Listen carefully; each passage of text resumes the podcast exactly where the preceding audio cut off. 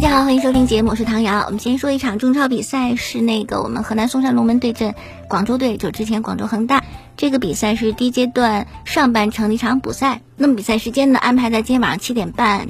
节目开始的时候，应该比赛刚开始没多久。嗯，七点半，其实天气还会有些热。因为毕竟这个时候是广州一年当中最热的时候，而且南方的热跟北方还不太一样。相对天气来讲，广州队会更加适应。哎呀，这天气影响的也不是一天两天，因为整个来讲呢，第一阶段的后半程比赛都非常非常紧张，二十四天九场比赛，平均呢不到三天一场。而需要补赛的四支队，像我们还有河北及北京官和广州队呢，是二十八天十场比赛，非常的累啊。说到这个成绩啊，嵩山龙门在呃上半程确实表现非常糟糕，四场比赛是两平两负，排在 A 组的倒数第一，只有两分儿。嗯，那这个成绩跟我们的外援不齐整，还有一些呃停赛有关系吧，人员一直不是处在一个非常完整的状态。而且这个成绩也体现了河南嵩山龙门一贯的特点，就是他遇弱不强，但遇到强队也不显得那么弱。因为两场平局，有一场是对着 A 组的排名第一山东泰山。那么今晚对手广州队的情况是这样子，也是由于外援的问题，保利尼奥、塔利斯卡啊两大外援两个支柱啊就一直没有回来，所以他们的实力有一些缩水。但是底子厚嘛，就瘦死的骆驼比马大，所以他们的成绩也没有一落千丈，下滑的这个趋势也没有河南嵩山龙门显得这么明显。历史上的交锋呢，最近十五次，广州队四胜一平，啊，巨大优势。要再算上高温天气还有地利，所以我觉得广州队这场比赛会相对来讲还没有太大麻烦吧。那么他们的阵容方面呢，是费南多还不能训练，甚至。这一阶段比赛都赶不上，这个对于广州队来讲呢，少了一个非常好的大将啊。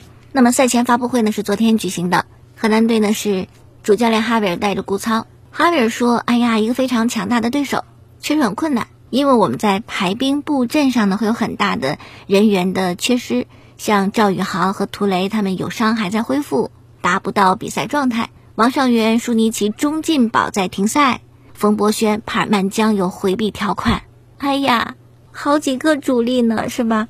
所以这场比赛其实我们很艰难。不过呢，主教练讲了，会在固有的人员这个基础上派一个最强的阵容。同时还提到，这个阶段比赛基本三天一场，赛程非常密集，所以会整体有一个规划。那么顾操呢，则说准备的是非常充分的。广州队很强大，所以会放低姿态力拼对手。而广州队这边呢，是主教练卡纳瓦罗带着严鼎浩出席的发布会。这场补赛结束以后呢，十八号的六点钟，我们对阵青岛。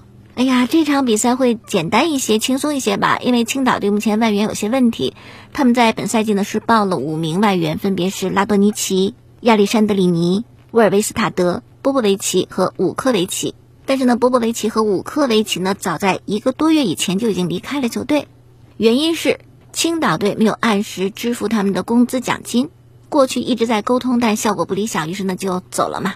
那么在剩下的三名外援当中，也会有一些变数出现。相对来讲，拉多尼奇和亚历山德里尼会比较稳定，而且他们状态还不错。好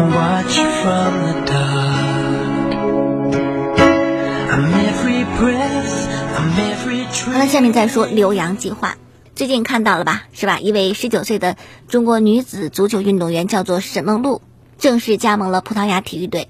那沈梦露呢，就之前我们提到的足协有一个球员留洋计划，她就是计划当中的一员。当时一共是七个人，女足四位，男足三位。男足是张玉宁、郭田雨和段刘宇，女足是王霜、唐佳丽、沈梦露和沈梦雨。当时就计划着，条件成熟一个就送一个。那么最先出去的是沈梦露。我们介绍三名男子留洋的候选运动员：北京国安的张玉宁、山东泰山的郭田雨，还有段刘瑜。之前足协帮他们联系的是来自西班牙、比利时和威尔士的俱乐部，但是并没有能够走成啊，因为也有很多原因嘛。首先呢，这三位那可是俱乐部啊非常信赖的年轻球员，也是主力，而且呢有的还是国家队的主力，那就是国家队也不会放人，俱乐部也不想放人，所以说这个留洋就制造一些障碍。其实我倒是不太明白足协选中他们的理由是什么，觉得他们这几位能够一出就站住脚吗？我觉得这个不是你能够想象得到的。谁站住脚，谁站不住脚，不是看得出来的。所以我觉得还应该是多项吧，足协选，这些人比较合适，人家也愿意，也有机会出去，有可能出去，没有必要非要确定几个名单，把这个范围弄得那么窄。好，再看一个事儿，就是前两天呢，程序员出席了那个呃青年精英足球运动员的一个集训计划，当时是在那个崇明根宝的足球基地。然后呢，程序员说一件事儿，就对徐根宝提要求。说这个你得改改啊，因为从你这里出来的球员都太老实了。王申超、严俊凌特别老实，张林鹏，哎呀，球场外也老实。我们打十二强赛那得有霸气，包括队长吴曦很老实内向。平时啊，这些球员都不出房间门，这这不好。徐根宝呢就赶紧回应说，前几天呢他们几个来看我，我就单独对严俊凌提要求了，我说十二强赛你要多些霸气。你生活中也要显露出霸气，要培养霸气习惯。我又想吐槽这个要求，什么叫老实？你是希望他们球场外不老实，还是球场上不老实？球场上怎么表现叫做不老实？小动作多，偷奸耍滑，有心眼儿，哼，不服气，敢跟裁判叫板，敢跟对方队员掐架。哎，我不太明白这个到底要要具体是不老实是达到什么程度？什么样叫一个？又不老实，又不被裁判罚，还不违规的。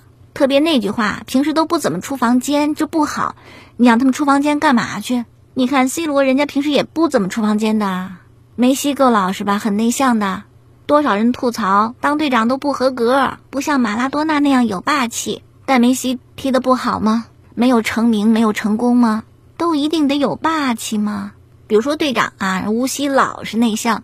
无锡有凝聚力，都服气他就行，怎么非得逮谁吵谁？我觉得这要求提的呀，挺逗的。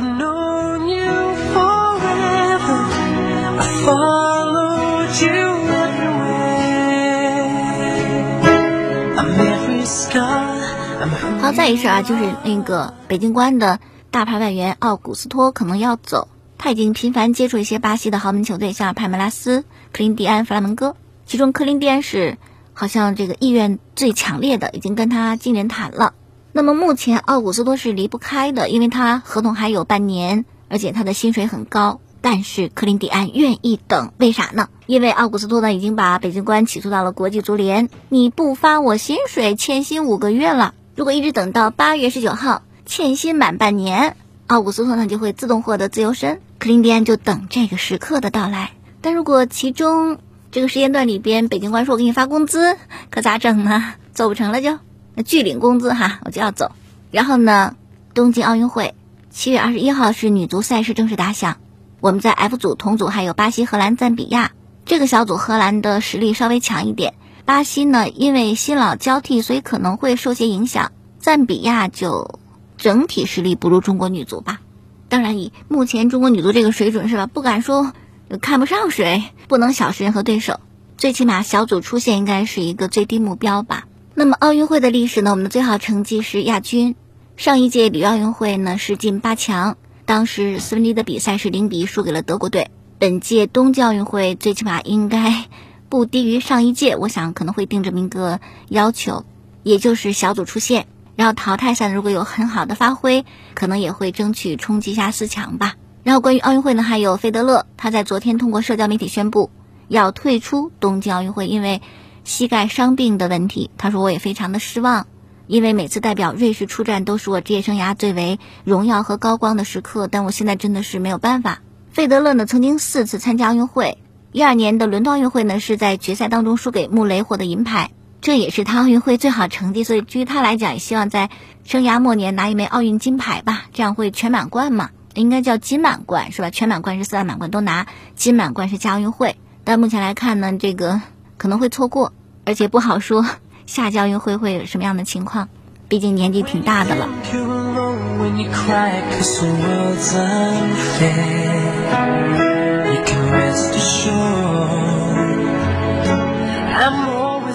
好，再接着听欧洲杯的一些消息。今天呢，西班牙的科贝电台报道。欧足联对欧洲杯上裁判和视频助理裁判的判罚进行总结，结果说 VAR 的判罚准确率百分之一百，特别那个争议最大的英格兰和丹麦的半决赛，斯特林那个算不算假摔，该不该给点球？现在有定论了，是吧？既然准确率百分之百，那么斯特林的点球判罚完全没有问题，而且这个判罚真的是看了 VR 的，只是主裁判没有看，但视频助理裁判他们是看过这个回放判的点球。好，再说下姆巴佩，法国被淘汰以后啊，他就成为了那个罪人，法国队内讧的罪人，搅乱法国队的罪人，特别还在关键时刻罚丢了点球。姆巴佩，嗯，确实球技很出色，速度非常的快，也为法国队夺得世界杯立下赫赫战功。但他确实性格很强势，而且情商比较低。比如说在大巴黎的时候啊，当教练图尔把他换下来，那他就黑着脸。其实你说一位球员被换下来很正常嘛哈，但你在众目睽睽之下、电视转播镜头之下不给主教练面子，是不是显得情商很低？那媒体带这些画面，哗就会有些恶意的报道嘛。然后今年的欧洲杯，你也可以通过一些新闻报道感受到姆巴佩的孤傲。首先，老大哥吉鲁忍不住啊吐槽，姆巴佩厉害呀，他不给我传球，你看看你。只顾自个横冲直撞，罔顾团队的利益。你给我传呢？那这个是吉鲁无中生有吗？真不是。哎，姆巴佩还真不给他传。你看本泽马时隔六年再进这个国家队是吧？但因为在皇马效力，皇马可能还是未来姆巴佩会去的那个俱乐部。哎，姆巴佩就给本泽马传，但他真不给吉鲁传，看不上，眼中根本没你。所以吉鲁就吐槽嘛，给媒体讲了。这么一讲，怎么着？姆巴佩生气了，我要开一个记者发布会，我当场要怼吉鲁。你说这事儿你能开发布会去回怼吗？你这么做的话，真的情商很低。后来呢是被主教练德尚给按住了，不能开，还调和矛盾。吉鲁很真诚的道歉，姆巴佩不接受，甚至还讲哈，有本事你当面跟我说，别在背后说，别对媒体说。此外就是姆巴佩跟格列兹曼的关系也不好。因为格列兹曼目前还是法国队算一核心人物，最起码任意球什么的归他踢啊。姆巴佩不乐意了，那应该我踢啊，就抢这个任意球和点球的主罚权。哎，说到点球，有一个细节证明在更衣室姆巴佩可能确实人缘一般，因为当时他罚丢那个关键点球嘛。通常来讲，在一个团队集体里边。即使造成了被淘汰的结果，也会有些队友过来劝你、安慰你，是吧？不是你个人的问题，你不要太难受。但是姆巴佩罚丢点球让法国队出局，在更衣室没有一个人、没有一个队友过来安慰他，说明什么？有点被孤立哈，或者对他确实是有一些不满的。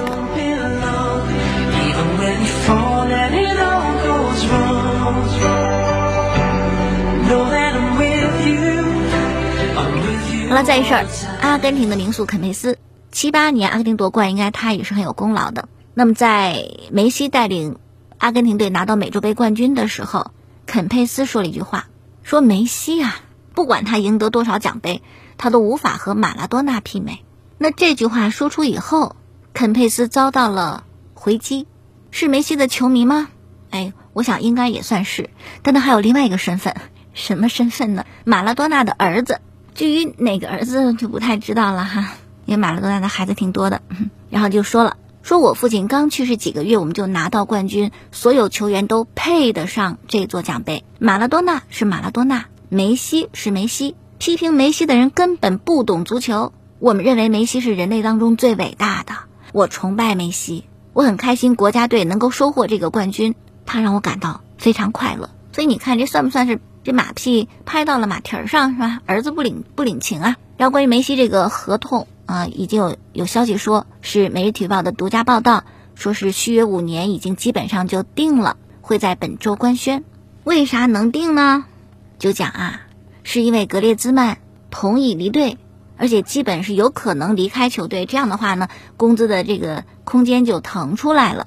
那么格列兹曼去哪儿呢？之前想去什么曼城啊啥的。都不要，觉得思考来思考去没有买它必要性，后来就回到老东家回马竞。那会儿咱们还讲巴萨不太想他回马竞，等于是凭空让自己争冠对手的实力加强了嘛。但是不回去好像也不行，因为没人要，就这么残酷的事实。于是呢回马竞，而且呢还有牵扯到这个球员之间的交换。就是马竞的萨乌尔会来到巴萨。那么格列兹曼的年薪是两千六百万，萨乌尔是六百万，哎，省下两千万可以给梅西付工资了。但这个消息到底真不真？是不是回马竞？有没有牵扯人员交换？也不好说，因为还有消息讲说，巴萨觉得萨乌尔并不合适自己球队，不太愿意这样一个牵扯到人员交换的问题。但是不管怎么说吧，就是梅西留在巴萨，这应该是肯定的事情，而且这个问题呢也会得到解决的。还有一个小消息，也可以看出来，梅西在他很内向的性格当中，没有那么张扬的个性当中，其实是很刚的一个人。为什么？就是这个阿根廷的国家报报道。说梅西拒绝了阿根廷总统阿尔贝托·费尔南德斯的接见，原因是梅西对阿根廷政府工作不满。为啥呢？因为梅西之前捐献给家乡一批呼吸机，但阿根廷的卫生部门呢就说不行啊，至今呼吸机搁置在机场没有使用，梅西就很生气哈。所以说你总统见我，我不见。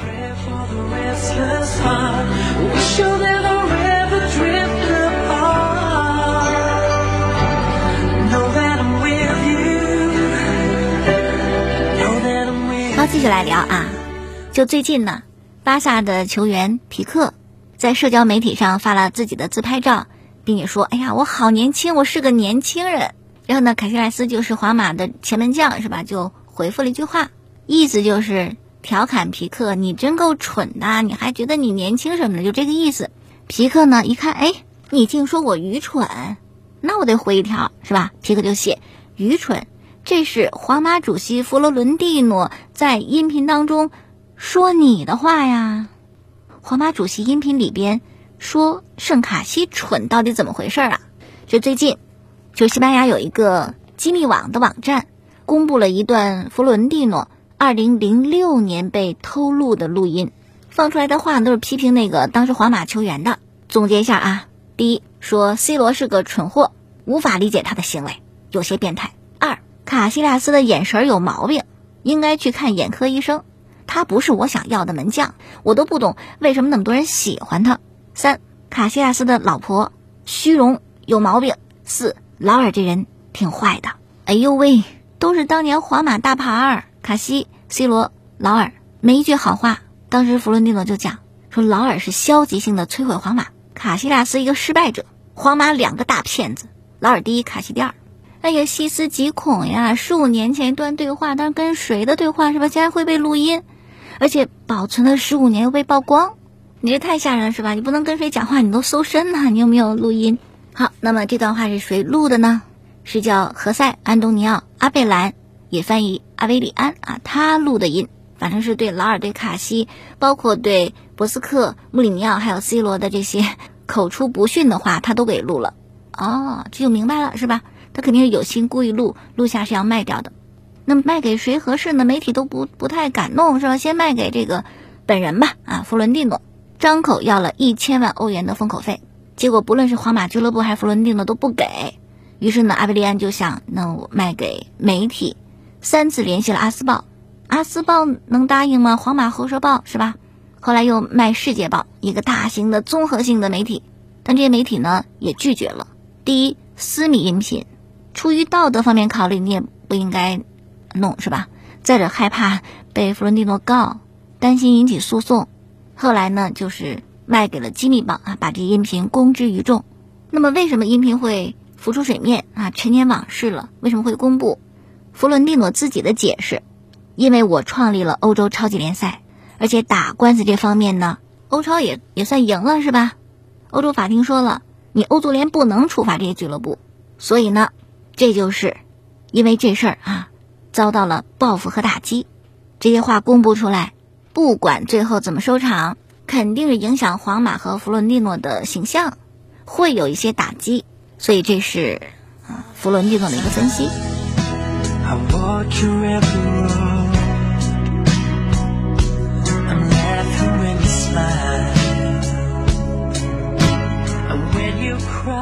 然后最后我们讲一讲。NBA 的球员哪些会有更多的粉丝最受欢迎？怎么来了解呢？就看他们的球衣销量。这今天 NBA 官方公布的，今年三月十一号到七月十四号期间，官方的在线商店山寨就不算了啊。官方的在线商店卖的球员球衣的销量排行榜，詹姆斯继续排第一，排第二的字母哥，排第三的杜兰特，然后呢是东契奇、塔图姆、布克、库里、欧文、哈登和利拉德。那这个球衣销量的排行呢，也可以看出未来的一个趋势，就哪些新人可能会上位，是吧？哪些老球星已经是昨日黄花。好了，那今天就说这么多，感谢收听节目之外，可以在网络上听节目，蜻蜓、荔枝、喜马拉雅搜索“唐瑶说体育”。明天我们再见。